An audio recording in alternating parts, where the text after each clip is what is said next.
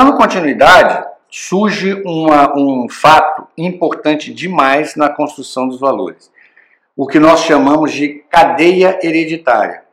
Os valores, eles estão intrínsecos nos hábitos educacionais. Então, qual é o perigo? Quando, quando ao educar uma criança, dependendo da forma que foi colocado, por exemplo, eu já vi, eu já vi pais é, ensinarem respeito em completo desrespeito. Então, a, a, já há um choque entre o que ele está dizendo na ação. Ali já começa uma confusão, mas eles estão intrínsecos aí. Seja você como pai, seja você como cônjuge, seja você como é, professor, seja você como empresário, um gerente, seja você como líder comunitário, pode ter certeza, esses hábitos educacionais, eles estão atuando em todos os seus valores. Depois, você tem as questões culturais. Existem questões culturais que estão ligadas a valores. Por exemplo, você entende o respeito de uma forma totalmente diferente de um árabe. Né? O árabe ele tem uma cultura milenar. Às vezes você vai para a China, para o Japão, você vai para o norte da Europa, você vai para os Estados Unidos, é, é, é, parece que a palavra respeito ela tem a mesma tradução e não tem. Depende de respeito a quê? Nós estamos falando de respeito à natureza, nós estamos falando de respeito à mulher. Isso pode ter uma divergência dessa palavra de uma forma, e olha que parece que é uma palavra universal. Experiências que você vive. Então, muitas vezes as pessoas vão se tornando mais amargas, é, outras vão se tornando mais leves, outras vão se tornando mais tranquilas, através dessas experiências que eles, que eles vão vivendo. Então, lembra a coisa mais importante: valores não foram escolhidos. Não tem ninguém que, que chegou na fase adulta escolhendo valores. Esta é a ferramenta que oferece a primeira oportunidade que eu acredito que uma matriz de valor ela pode começar a ser construída aos 14 anos. Acho que ela fica muito sólida se trabalhar ela entre, entre mas junto com os pais, ela pode ser começada a trabalhar aos 3, 4 anos.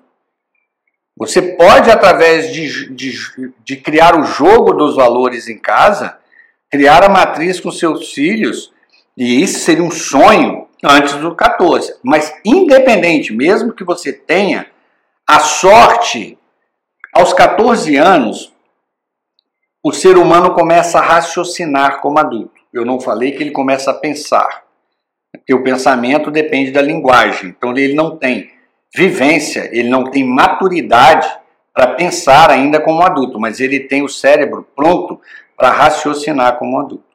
O que, que vai acontecer de 14 a 21 anos?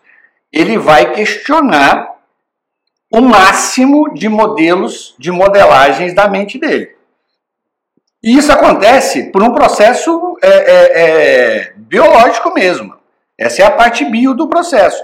O cérebro vai começar a, a, checar sinapses que usa, que não usa, e vai começar a trabalhar isso aí. E aí essas verdades começam a vir à tona. Por isso que em qualquer lugar, em qualquer é, cultura, qualquer nacionalidade, esse período de 14 a 21 anos, ele é um período de conflito, porque a pessoa está checando essas modelagens. Então, se você vem trabalhando valores desde pequenos, e essa é uma experiência que eu posso falar porque eu fiz, depois dos 14 anos, a chance de ter uma interferência externa na mente dos seus filhos é mínima. Depois dos, do, dos 14 aos 21, a matriz começa a amadurecer. Então, ninguém escolheu valores, ninguém falou, ah, agora não.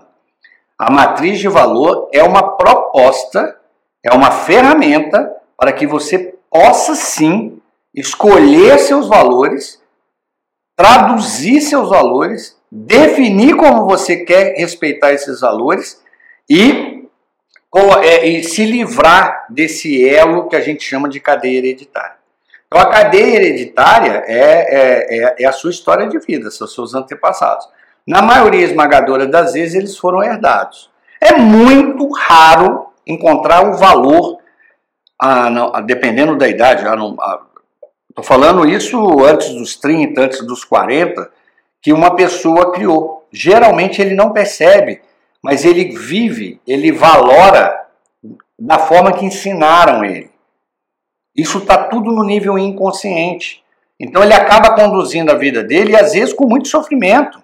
Às vezes eu conheço pessoas que chegaram aos 60 e poucos anos, eu já tive alunos que, por uma questão de modelagem de valores, ele, ele teve uma vida com 60 anos de conflito. Foi uma pessoa que teve conflito interpessoal em todos os locais que passou. É, é uma pessoa que teve vários casamentos desfeitos, uma dificuldade absurda de se relacionar com os filhos, por quê? Né, foi um líder negativo, foi um, um, um líder que eu chamo nocivo dentro de uma empresa, perdeu o emprego, alguns empregos, pelo, pela forma que ele tratava as pessoas, e isso tudo vem. Eram coisas que ele descobriu construindo sua matriz de valor, que foram coisas herdadas. Não fazia parte da verdade da vida dele, não fazia parte da essência dele. Não era a águia dourada dele. Aquela questão existencial, isso não dava sentido para a vida dele. A parte interpessoal dele era toda de cabeça para baixo, mas era uma pessoa bem sucedida financeiramente. Se você está vendo a dificuldade, e olha o que, que Harvard publica em, em outubro de 2019. Em, um, em cima de uma pesquisa com 5 mil pessoas, a maior dificuldade de desenvolver a autoconsciência foram em pessoas mais velhas e pessoas que eram muito experientes e pessoas bem-sucedidas financeiramente. E a parte de motivação, que essa aí a, é, ele tinha muito bem, bem definida. Então, o que você tem que entender aqui é, primeiro, existe uma cadeia hereditária, que é toda a sua árvore genealógica, então você, na verdade, herdou valores da forma que seus pais te educaram, então isso já começa uma, uma complexidade. Os seus pais dos avós e, do, e os avós dos bisavós, e assim sucessivamente, e isso chega em você. A proposta da matriz de valor é você quebrar esse elo, é quebrar essa cadeia.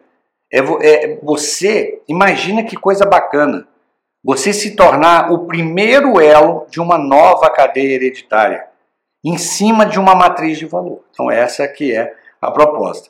Então nossos valores formam o que denominamos de identidade emocional.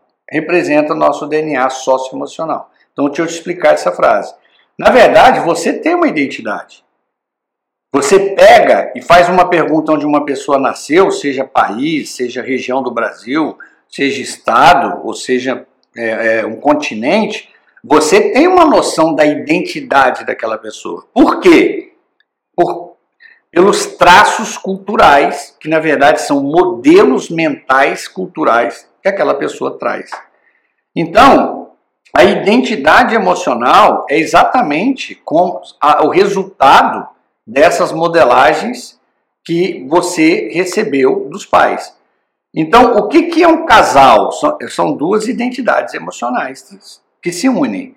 O que, que é uma, uma família? Né? São duas identidades emocionais tentando chegar a um acordo, e por isso que 64% dos divórcios acontecem depois do primeiro filho, são duas identidades emocionais tentando chegar num acordo para uma terceira, quarta, quinta ou sexta. E aí que nasce o conflito. Agora você imagina o que é uma empresa. É uma identidade emocional tentando explicar para oito para comandar 800. Então, a, a, olha a importância da carta de valores, para que não, não fique dúvida. E, e, e então eu, eu, chamo que representa o seu do, o DNA socioemocional. Eu falo que ao ler a matriz de valor de uma pessoa, eu tenho uma noção exata como ela trabalha a, a, socialmente. Como ela trabalha o emocional, como o emocional dela reage socialmente. Por isso que eu chamo de DNA socioemocional.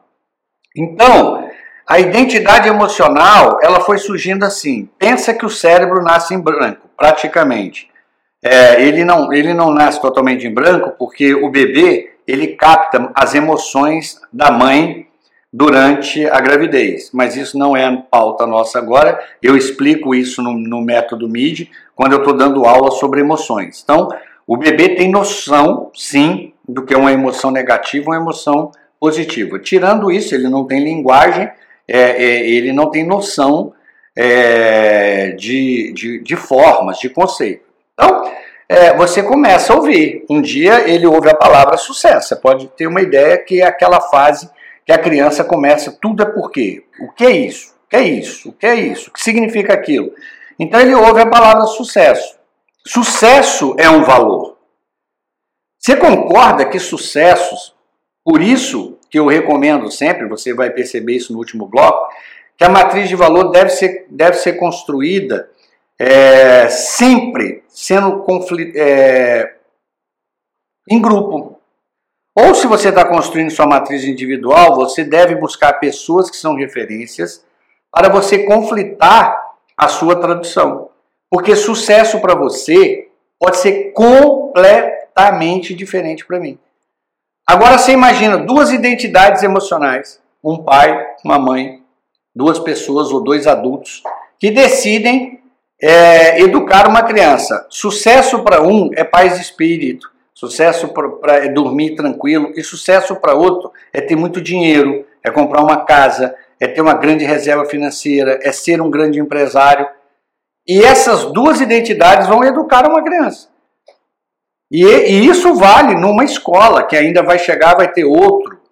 Depois, na empresa, né? Ah, é, nós temos que ser uma empresa de sucesso. Olha o perigo de falar isso.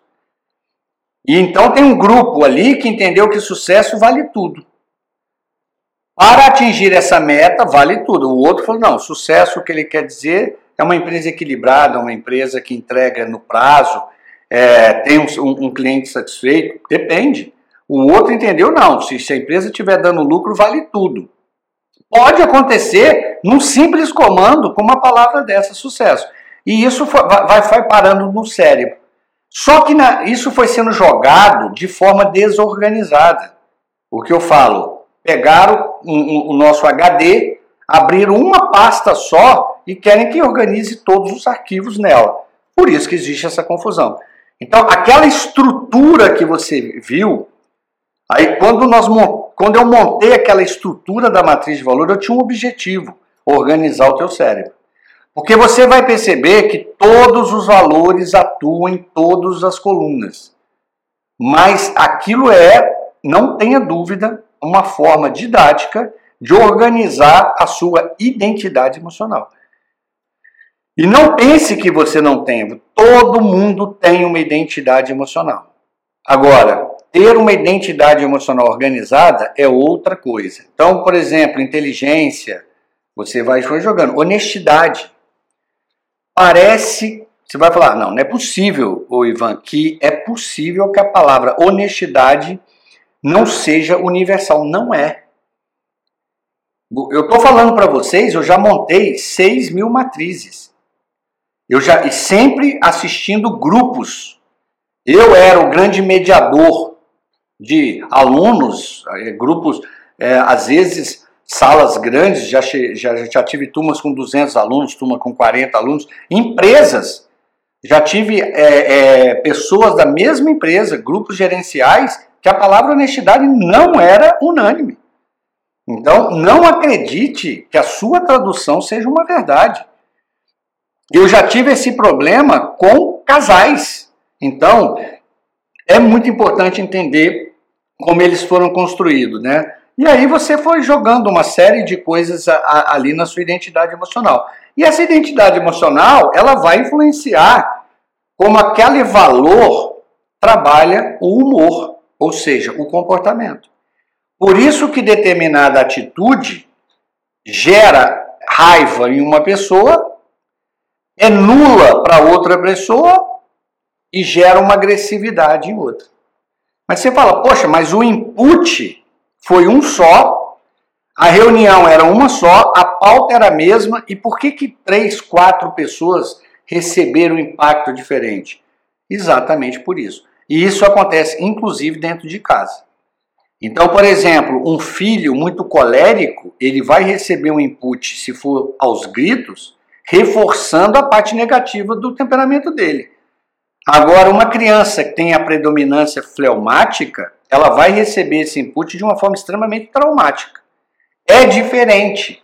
É diferente a forma que o temperamento absorve. Por isso que a cadeia hereditária acaba tendo essa importância toda.